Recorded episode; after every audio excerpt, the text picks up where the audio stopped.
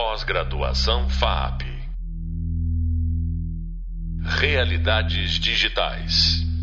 Olá, continuamos com Gustavo Amaral, diretor e criador de projetos em animação. Atualmente, Amaral é diretor de criação da empresa de game mobile Wildlife. Vamos falar sobre planejamento estratégico e desenvolvimento de projetos transmídia, quem são os profissionais envolvidos na etapa de criação e do desenvolvimento do projeto. O que faz o diretor de criação num projeto como esse? Como desenvolver conteúdos complementares para cada mídia planejada? E, por fim, como participar das receitas e, ao mesmo tempo, negociar com os grandes players do mercado.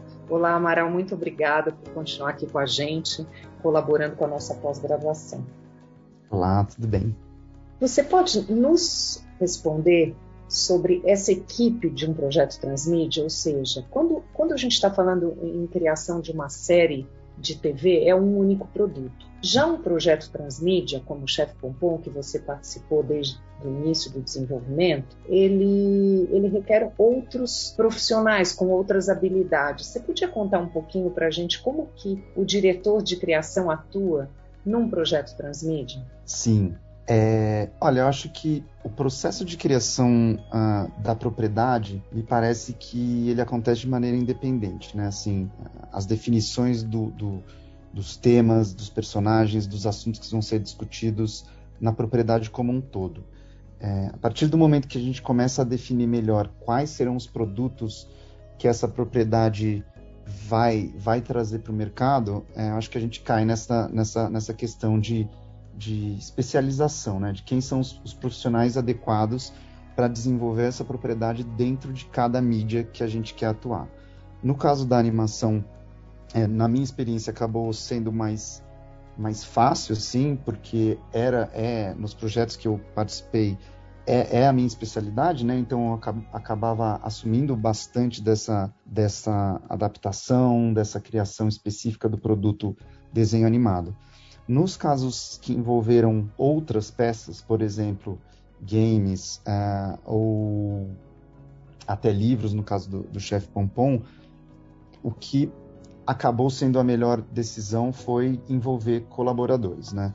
É, tanto no Chef Pompom até no Hora do Rock que a gente estava conversando agora há pouco, que ele, ele em algum momento teve no projeto uh, um game associado à propriedade, acabou que no fim não, isso não evoluiu, mas nos dois casos eu acho que a melhor solução foi encontrar colaboradores que conhecessem de fato a, o que é uma mecânica de jogo, né? Qual, qual é a melhor maneira de contar uma história dentro de um gameplay, é, o que, que, realmente engaja, o que, que, torna o produto de fato uh, com algum apelo, né?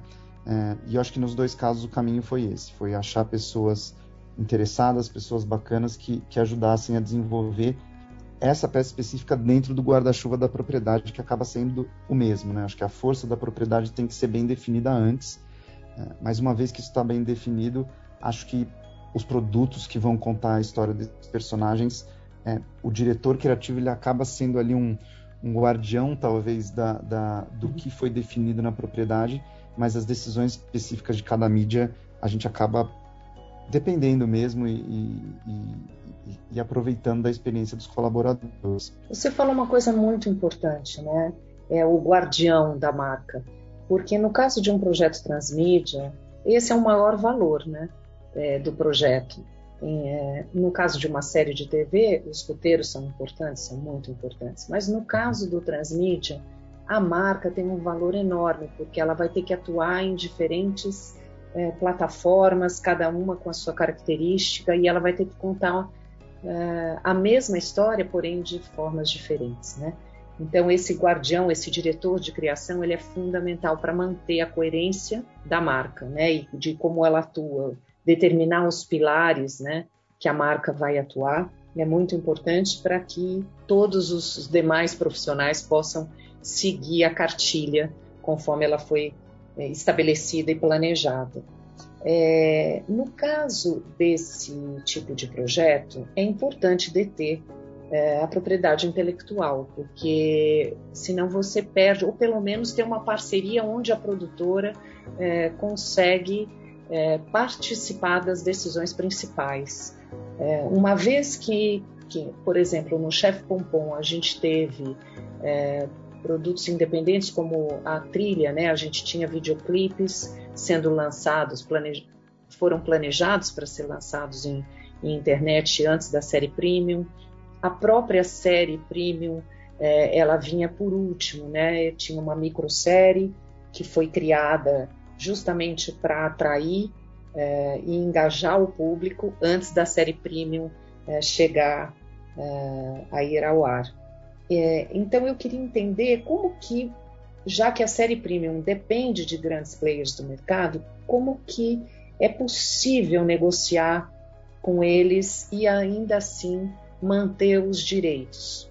Vamos dar um exemplo. A galinha pintadinha, eu queria te perguntar, ela, ela não precisou de um grande player para acontecer, certo?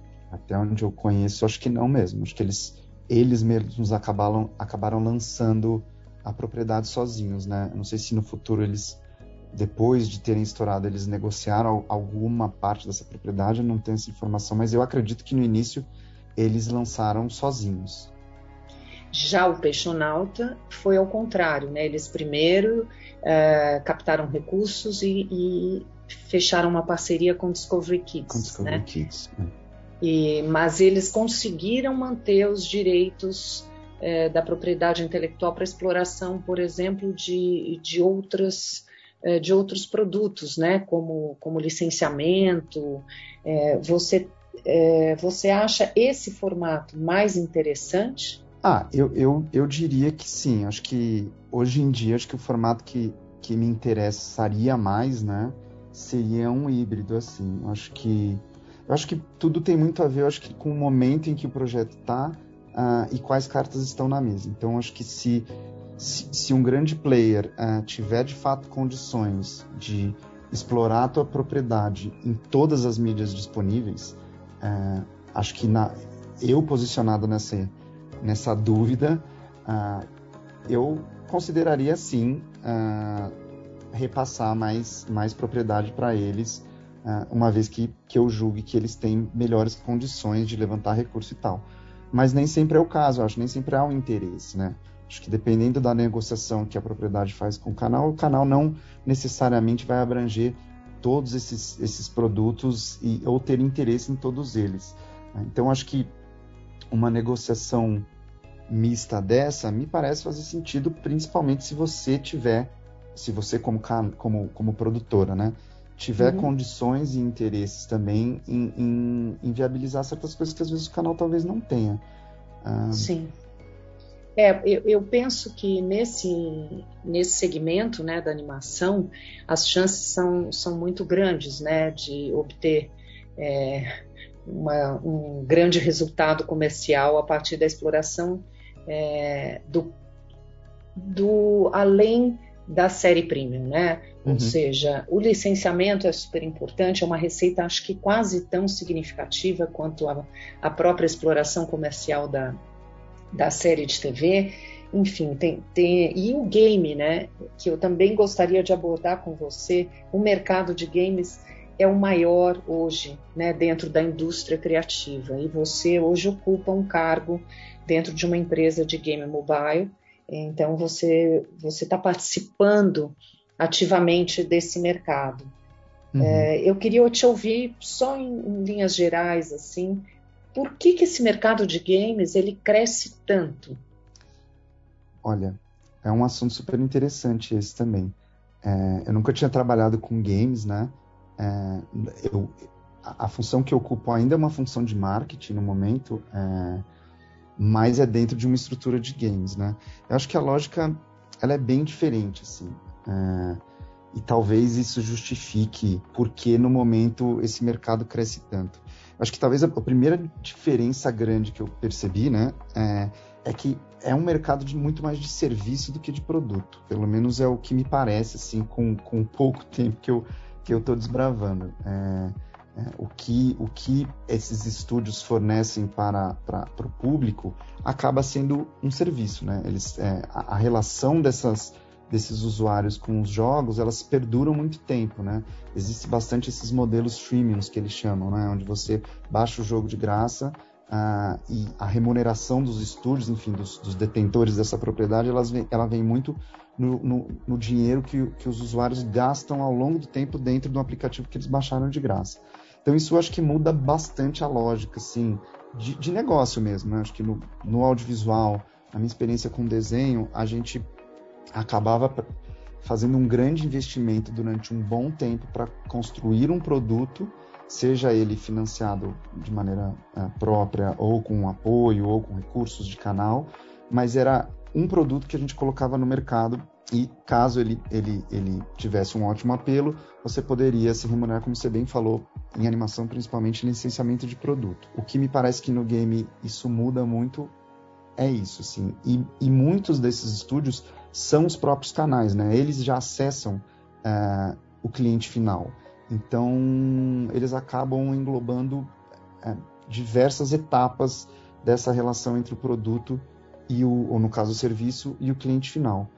Eu diria que, assim, a, minha, a principal diferença que eu enxerguei quando eu entrei no, nesse mercado foi essa. E isso acaba gerando, assim, inúmeras diferenças, né?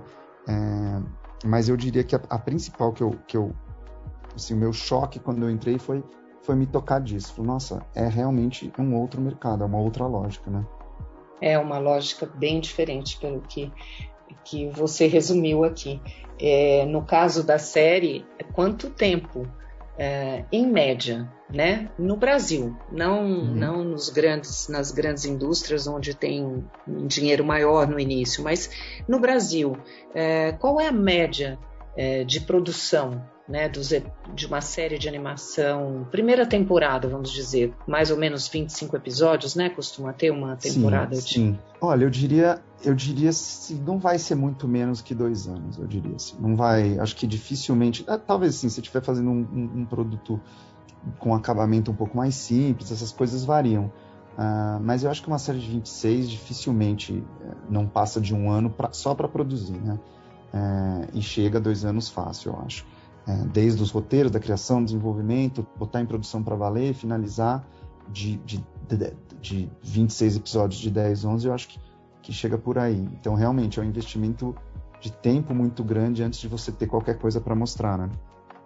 E a remuneração uh, da produtora, dessa equipe que trabalha em animação uh, no Brasil, ela, ela compensa? Porque todo esse período, imagino que para a produtora, e você já foi sócio de uma, uhum. ele só vai ter lucro no final da série. E às vezes nem isso acontece, né? Porque é, durante a produção você pode acabar é, onerando, enfim, os custos podem aumentar ao longo do tempo, já que é um prazo mais longo.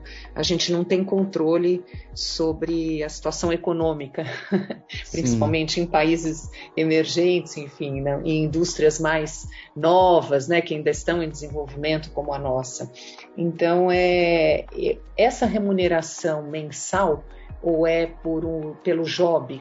Como que se dá esse, esse modelo né, de produção na animação? Ah, é, eu acho que comparando assim no, na experiência que eu vivi, né, saindo de uma produção publicitária que na época pagava bem relativamente assim a outros mercados, é, mas tinha um modelo de trabalho é, muito curto prazo, né? Então, assim, é, eram tiros de produção curtos que se resolvia muito uh, com valores, né? Uh, o, que, o que eu percebi de diferente na série, primeiro falando de equipe, né? Foi isso, assim, uh, quando você conseguia negociar com um artista um trabalho de quase dois anos e a estabilidade e a previsibilidade de como seria a vida profissional dessa pessoa, a gente conseguia sim uh, negociar valores que, se você fosse pegar só um mensal, eram menores do que da publicidade. É, mas se compensava muito por isso, assim, por, por, você ter um trabalho contínuo, estável e muitas vezes é, uma carga horária razoável, que na publicidade não era o caso. Quanto a, a, a, a produtora, é, eu acho que você falou é, é bem verdade. É, esperar que a produtora, em dois anos de produção, vai conseguir se remunerar bem o suficiente para viver disso, né? Para conseguir um ciclo uhum. de produção contínuo, acho difícil. É, ainda mais porque no nosso caso a gente, a gente era produtora, desenvolvedora e produtora praticamente de, de, boa parte da produção grossa mesmo da animação, né? O que eu acho que acaba acontecendo, essa, essa, essa divisão de trabalho no mercado de animação acabou acontecendo. Existem produtores que fornecem serviço de animação, aí são remuneradas sim pelo, pelo orçamento da série, uh, e outras que se, que se estão mais focadas em desenvolvimento e negócio. E aí eu acho que elas acabam se remunerando mais com, com participação uh, né, em, em, é. em, receitas. Eu acho que no mercado de animação isso acabou acontecendo um pouco. Assim. Algumas ainda acho que fazem a, as duas coisas, mas é porque para você manter uma linha de produção uh, com, que tem um custo alto, para você conseguir justificar isso, você precisa de propriedade demais. E, e se você depender apenas das propriedades que você mesmo tem a força de criar e negociar, é difícil, difícil. Essas coisas demoram, o mercado ainda não, não emenda uma animação na outra, né? Então, acho que quando, quando uma produtora se especializa em fornecer animação, aí sim, porque ela consegue fornecer para todas as propriedades uh, que estão sendo negociadas. E aí ela consegue se remunerar em orçamento, né? É, faz sentido, porque o custo, o custo é alto, né, da animação uhum. em si, é bem alto. É, e por isso até que é tão difícil fazer longa-metragem em animação no Brasil, né? A gente tem a Pixar aí que chega sempre com aqueles, é, com aqueles filmes incríveis de animação e fica muito difícil a gente, a gente conseguir produzir um longa-metragem, é, financiar esse longa-metragem no Brasil. É, eu queria encerrar o nosso podcast te perguntando como um profissional dessa área tão complexa deve se preparar para as novas tecnologias que surgem tão rápido? Eu acho que acho que estudando é o primeiro passo mesmo. Acho que está, acho que o nosso mercado no geral é, é, é, composto por apaixonados. Então acho que essas pessoas que, que, que caem no, no audiovisual com todas as dificuldades que a gente já mencionou é, tem muita paixão envolvida e eu acho que elas a paixão também precisa estar lá para você estudá-la, né? Assim, para você uhum. gastar o tempo e a dedicação que o estudo requer. Então, eu acho que estudando e estando atento uh, ao que ao que está acontecendo, né? Uma coisa que eu também acho que acaba sendo importante pela pelo excesso de informação que pipoca a todo momento, é, eu também acho que o caminho contrário vale um pouco também, um pouco de foco no que você de fato tem interesse, porque são tantas são tantas possibilidades que se abrem a cada momento, né? Uh, e, e, o tempo disponível para se aprofundar em cada uma dessas, dessas informações que batem a nossa porta, eu acho que, que também vale ali um, um certo cálculo de onde vale a pena, onde você realmente está interessado em aprender, porque para você dominar vai um tempo mesmo. Acho uhum. que eu diria essas duas coisas. Bom, muito obrigada, Amaral, pela sua participação. Uh, nós vamos encerrando aqui o nosso podcast com uma conclusão, uma reflexão que eu faço. O artista hoje pode e deve se envolver diretamente com a gestão de negócios. Somente para citar, o metaverso está na boca do povo, como diz o ditado, e a inovação tecnológica não para, obrigando os agentes do mercado a criarem novos modelos de negócio e formas de interação com o público. Para encerrar, todos, todos os podcasts né, que temos aí disponíveis, é, eu deixo essa reflexão que o mais importante é saber que devemos ficar em constante processo de aprendizagem, mesclando experiências na área profissional e acadêmica. O mundo digital nos proporciona diversas opções na área do conhecimento. Vamos focar naquilo que nos move e colocar em prática nossa criatividade. Muito obrigada. Até. Pós-graduação FAP. Realidades digitais.